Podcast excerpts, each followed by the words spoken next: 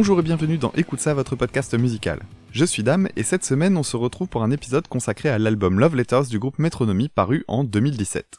Metronomy, c'est un groupe britannique plutôt orienté musique électronique, du moins au début de leur carrière avec un virage plus pop depuis quelques temps. Et l'album dont on va parler aujourd'hui fait partie de cette période plutôt pop traditionnelle. Love Letters est le quatrième album du groupe, leur avant-dernier à l'heure de l'enregistrement de cet épisode. En réalité, Metronomy est moins un groupe que le projet solo du chanteur Joseph Mount.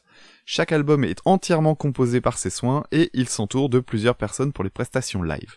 Avant de parler en détail de l'album, je pense que beaucoup d'entre vous connaissent Metronomy sans même s'en rendre compte, puisque certains titres de l'album précédent English Riviera ont eu beaucoup de succès et ont pu se retrouver dans des pubs, comme ça a été le cas par exemple pour le titre The Look, qu'on a pu retrouver dans une pub pour les chemins de fer.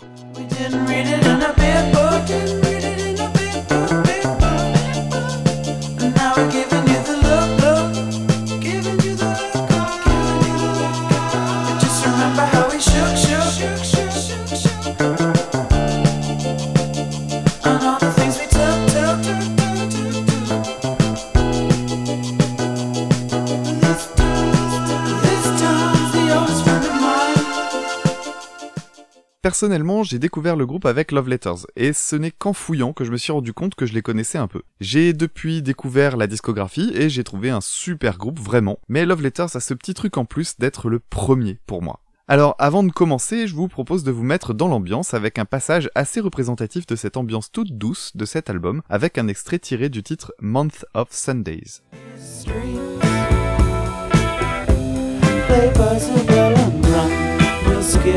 unlock a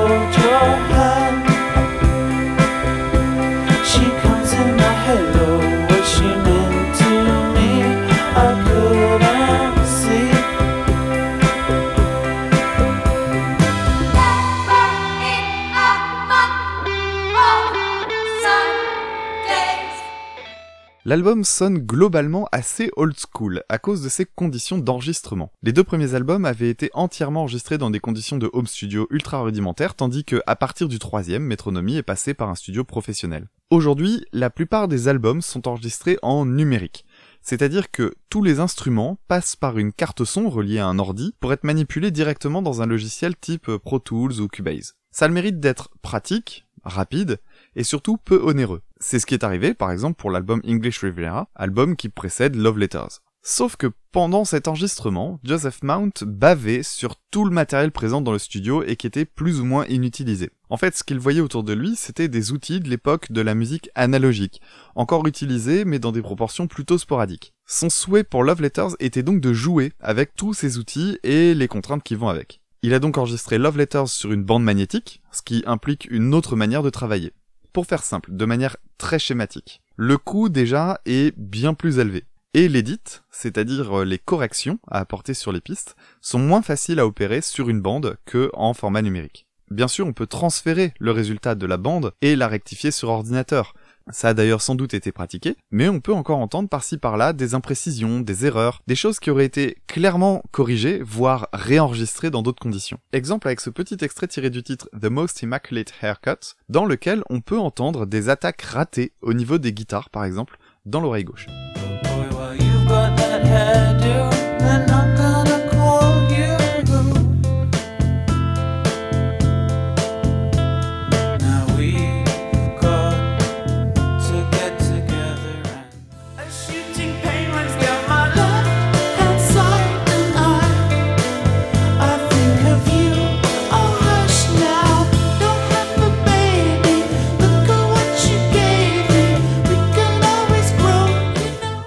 Avec tout ça, on retrouve aussi un son de basse très typé 60s qui rappellera le type de son qu'on pouvait entendre chez Gainsbourg ou chez les Beatles. Cela dit, il y a une autre astuce qui permet de faire un petit voyage dans le temps en termes de production. C'est ce qu'on pourrait appeler la spatialisation. En gros, le jeu entre mono et stéréo. Peut-être avez-vous déjà essayé de faire écouter un titre des Beatles à un copain ou une copine en partageant vos écouteurs. Dans ce cas-là, vous avez dû vivre cette expérience de vous retrouver avec seulement le chant et votre ami avec la guitare et la batterie. Ça, c'est dû à la spatialisation certains instruments sont uniquement présents soit à gauche, soit à droite. Le cerveau va entendre les deux dans les deux oreilles et va recomposer tout ça et donner un ensemble cohérent. Mais s'il nous manque un des deux côtés, on se rend assez vite compte que quelque chose déconne. Eh bien cette façon de gérer le son est assez typique des enregistrements anciens et permettent assez simplement de se replonger dans les années 60. Dans l'album, on retrouve à certains moments cette gestion du son en stéréo. Je pense notamment à un de mes morceaux préférés, le titre Monstrous, sur lequel je reviendrai tout à l'heure. Écoutez bien et vous verrez que le clavier principal est quasiment complètement à droite avant qu'un second n'arrive complètement à gauche.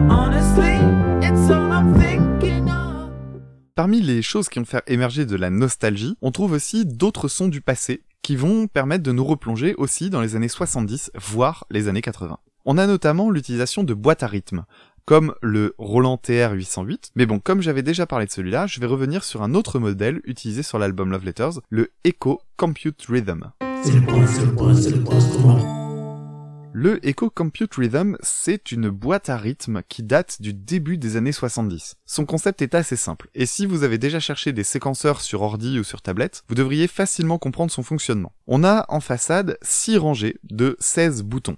À chaque rangée, on assigne un son modulable, donc ça peut être une caisse claire, un kick, un charlet, une cymbale, peu importe, et en activant les boutons, on choisit à quel endroit de la mesure on veut entendre tel ou tel son. Le tout sauvegardé grâce à un système de cartes qui peut rappeler ce qui existe par exemple dans les boîtes à musique. En fait, c'est rien d'autre que les débuts de la programmation.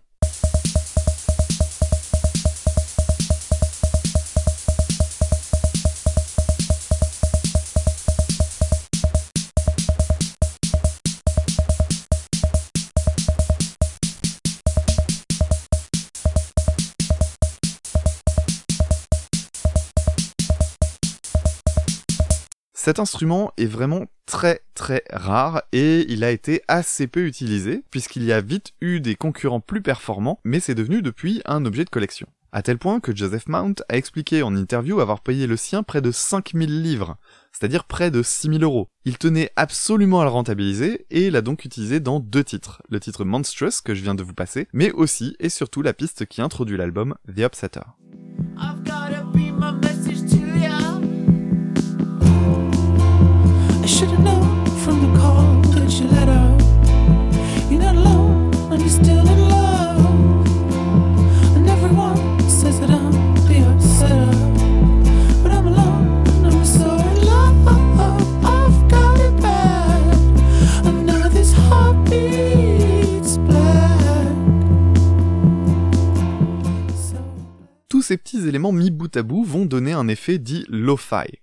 contraire donc au hi-fi haute fidélité. L'album va sonner globalement plus vieux, mais aussi imparfait, et ça va permettre de donner un aspect plus spontané et intimiste au tout, ce qui va assez bien avec le thème principal des paroles de l'album, qui est celui de l'amour. Même chose d'ailleurs pour cette couverture d'album qui évoquera les années 70 avec sa typo un peu psychédélique et son rose pastel qui donne l'impression de regarder un vieux poster un peu abîmé par le temps. L'imperfection va souligner une forme de sincérité et va enjoliver les paroles. D'ailleurs, le chant est sans doute ce qu'il y a de plus imparfait sur l'album. Dès le premier titre, Joseph Mount chante faux.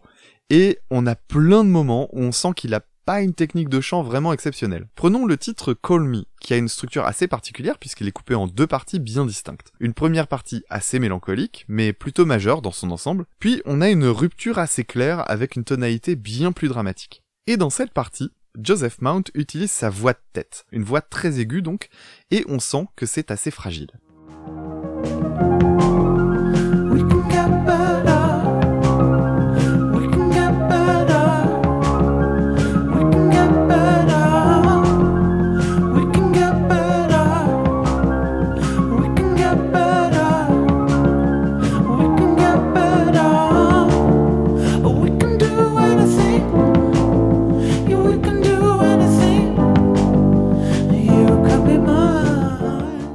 Revenir sur les conditions d'enregistrement, celle du chant était aussi assez spéciale. Les paroles étaient enregistrées en une seule fois, de bout en bout, avec seulement deux ou trois prises. Ensuite, Joseph Mount et son coproducteur Ash Workman, dont j'ai pas encore parlé, mais qui avait déjà bossé avec lui sur English Riviera, choisissaient donc la piste qui collait le mieux à l'ensemble. Du fait, on a des versions qui sonneront plus spontanées, puisqu'ils ont choisi de composer avec les accidents. C'est une démarche que je trouve super intéressante à titre personnel parce que je crois bien que je serais absolument incapable de faire la même chose si je devais enregistrer de la musique. Pourtant, je dois aussi reconnaître que ces petits accidents dans les lignes de chant ou dans les instrus, comme les guitares dont je parlais tout à l'heure, bien tout ça, ça donne un charme vraiment fou à l'ensemble. Qu'on s'entende bien. Quand je parle d'imperfection, on reste à un niveau plus qu'acceptable. L'album est vraiment super bien produit et on a des choix artistiques qui ont vraiment beaucoup d'allure. Un de ceux que je trouve les plus sympas est l'utilisation de chœurs qui va encore une fois nous replonger dans une atmosphère 60s à la Motown. Ces chœurs, on les retrouve sur plusieurs titres comme Month of Sundays, Love Letters ou encore I'm Aquarius et ses fameux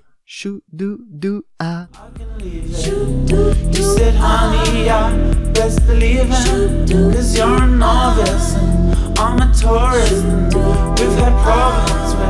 Notorious for. It's what your friends said now. You're inside them. I've seen the stars and there's nothing aligning us. Cause I'm Aquarius. Yeah, I'm Aquarius.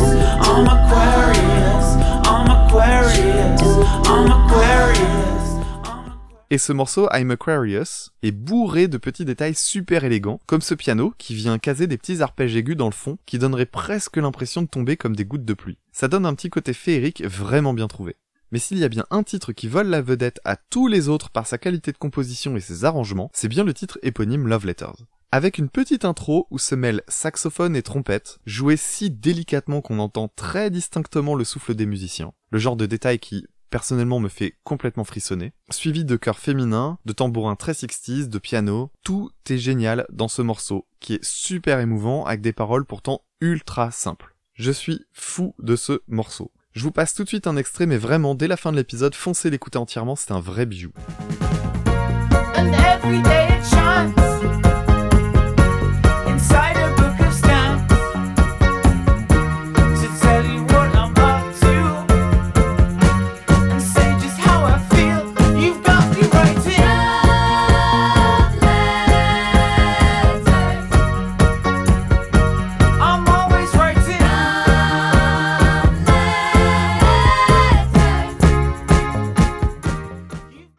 Aussi et surtout dans ce morceau un truc que j'adore, le son du piano.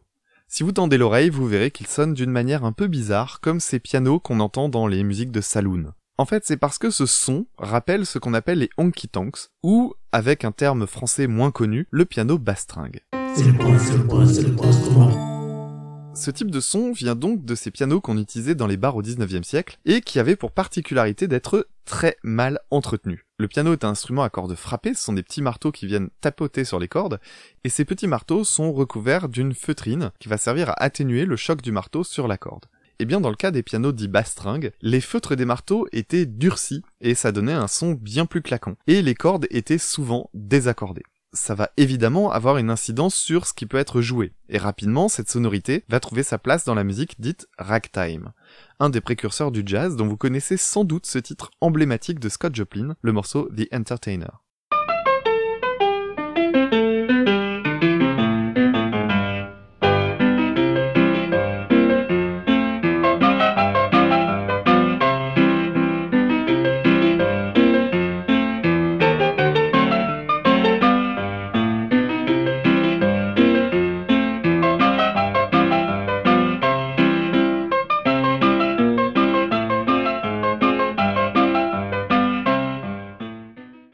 D'un piano désaccordé est que l'écoute peut vite devenir vraiment désagréable quand on laisse sonner des notes trop longtemps. C'est pour ça que le honky tonk est surtout utilisé avec des notes piquées, c'est-à-dire des notes qu'on relâche aussitôt qu'elles ont été jouées. Et c'est ce qui se passe sur le titre de Métronomie. Sauf que pour ce faire, Ash Workman et Joseph Mount n'ont pas désaccordé un piano. Ils ont utilisé une autre astuce. Ils ont simplement doublé la partie piano, donc on en entend deux simultanément sur l'enregistrement, sauf que la bande de la piste doublée a été joué légèrement plus doucement. Et pour les plus âgés d'entre vous, vous savez ce que ça fait de jouer une bande magnétique au ralenti. Ça va en réduire la hauteur. J'imagine que le ralentissement est ultra faible pour éviter le décalage dans le temps, mais jouer les deux en même temps va permettre de créer ce son typé saloon grâce à ce léger décalage dans l'accordage des deux pistes entre elles. Ce qui est cool avec ce titre, c'est qu'on sent à quel point ça a pu être un terrain de jeu pour Joseph Mount, qui est tout de même plus habitué aux sonorités électroniques. Pour autant, il ne laisse pas derrière lui cet héritage, puisque, comme on l'a déjà vu, il va utiliser des boîtes à rythme par exemple, mais aussi beaucoup de synthé,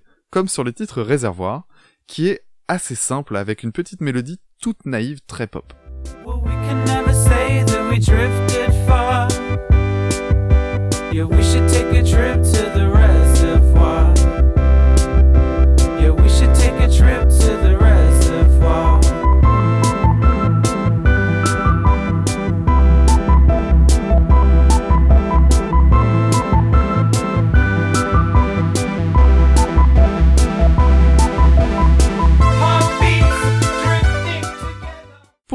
Quand on se penche sur les premiers albums, on voit tout de suite que Metronomy a des origines bien plus expérimentales. Vous aurez du mal à reconnaître son style, par exemple, avec le titre The Third, tiré de son premier album, Pip Pain.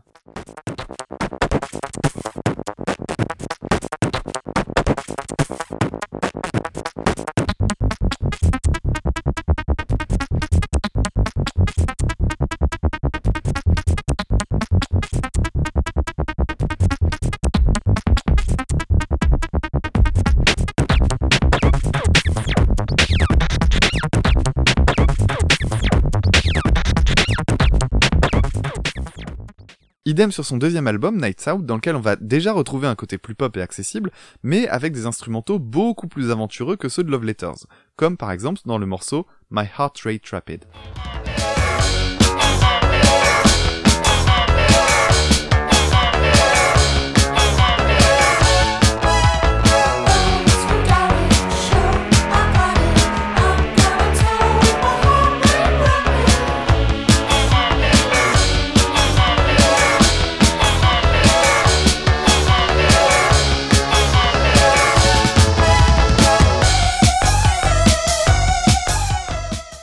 Love Letters a donc un côté assagi quand on le compare au début de Métronomie. Mais le virage pop avait déjà été opéré au moment de English Riviera. Cela dit, on a un petit reste de cette période avec un excellent titre, le seul instrumental de l'album, le morceau Boy Racers. Un titre qui rappellera les débuts de la musique électronique avec les pionniers comme Gershon Kingsley, à qui on doit le mythique thème Popcorn, popularisé par la reprise de Hot Butter en 1972, ou Jean-Michel Jarre et sa série Oxygène notamment. Jean-Michel Jarre qui possède d'ailleurs lui aussi un exemplaire du fameux Echo Compute Rhythm dont je parlais tout à l'heure. Bref, Boy Racers a un petit titre tout tranquille avec à la fin un thème de guitare vraiment sympa, avec un son très vintage qui rappellera les groupes expérimentaux des années 80 comme Divo par exemple. Un titre ultra référencé donc et clairement mon deuxième favori avec Love Letters.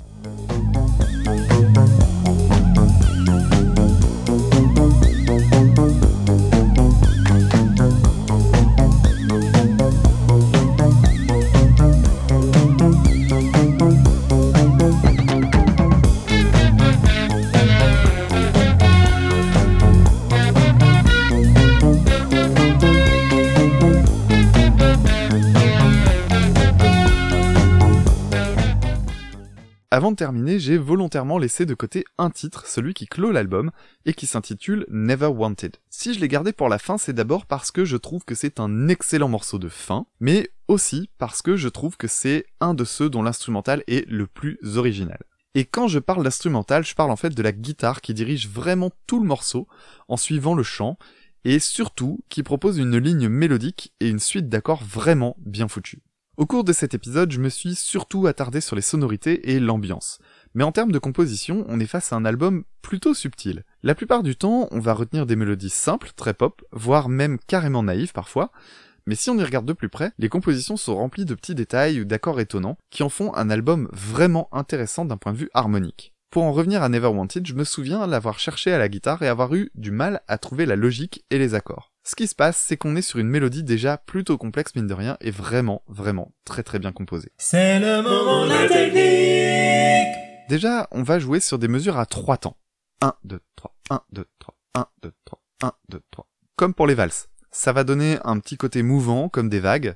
Et ensuite, on a une ligne mélodique vraiment longue, puisque le thème s'étale sur 9 mesures. Habituellement, une ligne mélodique pop tournera sur 4 mesures avant de se répéter. Et quand elles sont plus longues, on va rester sur un multiple de 4. On va aller vers 8 mesures par exemple.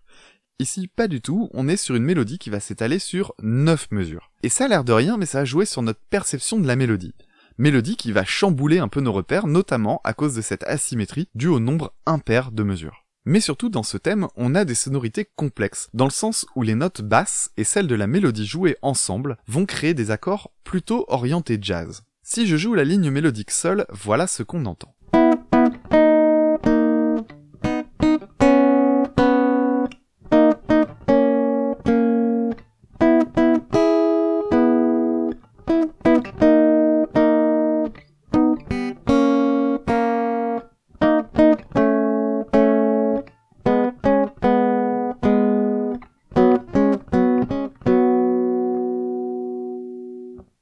Une ligne mélodique longue donc, mais plutôt agréable, confortable à l'écoute. En revanche, dès qu'on va ajouter les notes basses, on va se retrouver avec des accords plus inhabituels dans le registre de la pop.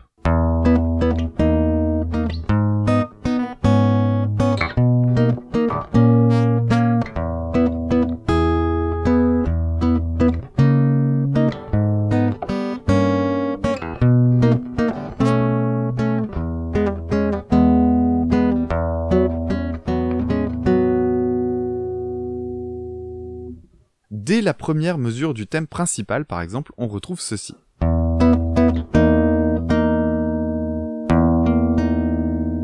Une belle dissonance avec ce Mi auquel on colle une belle quinte diminuée. Ensuite, on trouve cet accord Si, qui va sonner très jazzy. Ou encore celui-là, qui aura le même effet.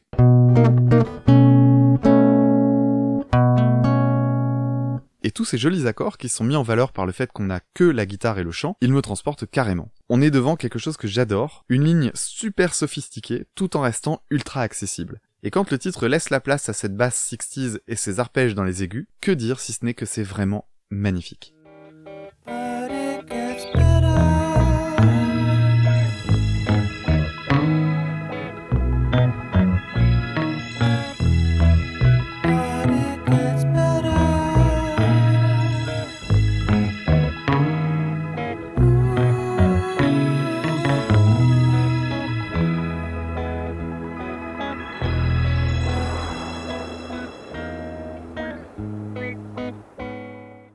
Pour conclure, je dirais que cet album c'est un peu l'album pop quasi parfait. Élégant, bien conçu, avec une vraie démarche artistique impliquant des risques et des imperfections, qui en font un album chaleureux et intime. Vous l'avez compris, j'adore Love Letters. Si vous souhaitez creuser un peu le sujet, je ne peux que vous recommander l'écoute des autres albums de Metronomy, Lights Out, ou le dernier en date Summer 08 pour le côté électro-dansant, et English Riviera si vous préférez retrouver cette ambiance cocooning. Et pour les personnes plus aventureuses, jetez une oreille à son premier album Pip Pain, ça vaut vraiment le détour. Et si vous voulez découvrir un autre groupe qui fait de la très belle pop, encore plus élaborée je trouve encore que celle de Metronomy, foncez découvrir le groupe The Bird and the Bee, auquel on a déjà consacré un épisode l'année dernière. Voilà pour cet épisode, j'espère que vous y avez appris plein de choses. On se retrouve dans 15 jours pour le prochain épisode. D'ici là, vous pouvez nous retrouver sur les réseaux sociaux, Twitter, at écoute-ça, e c o u t e du bas ca Nous retrouver également sur le site Podmus, sur lequel vous pouvez cliquer sur la petite flèche pour nous faire monter dans les classements. Vous pouvez, si vous le souhaitez, nous envoyer des albums à découvrir sur notre adresse mail écoute-ça-podcast at gmail.com, ni accent ni cellule. Et d'ici le prochain épisode, je vous invite à nous mettre quelques étoiles sur iTunes, des commentaires, tout ça, tout ça. Vous connaissez la chanson, mais surtout, parlez de nous autour de vous. Partagez cet épisode auprès des personnes autour de vous qui seraient susceptibles d'apprécier Métronomie, mais également tous les groupes qu'on a vus avant.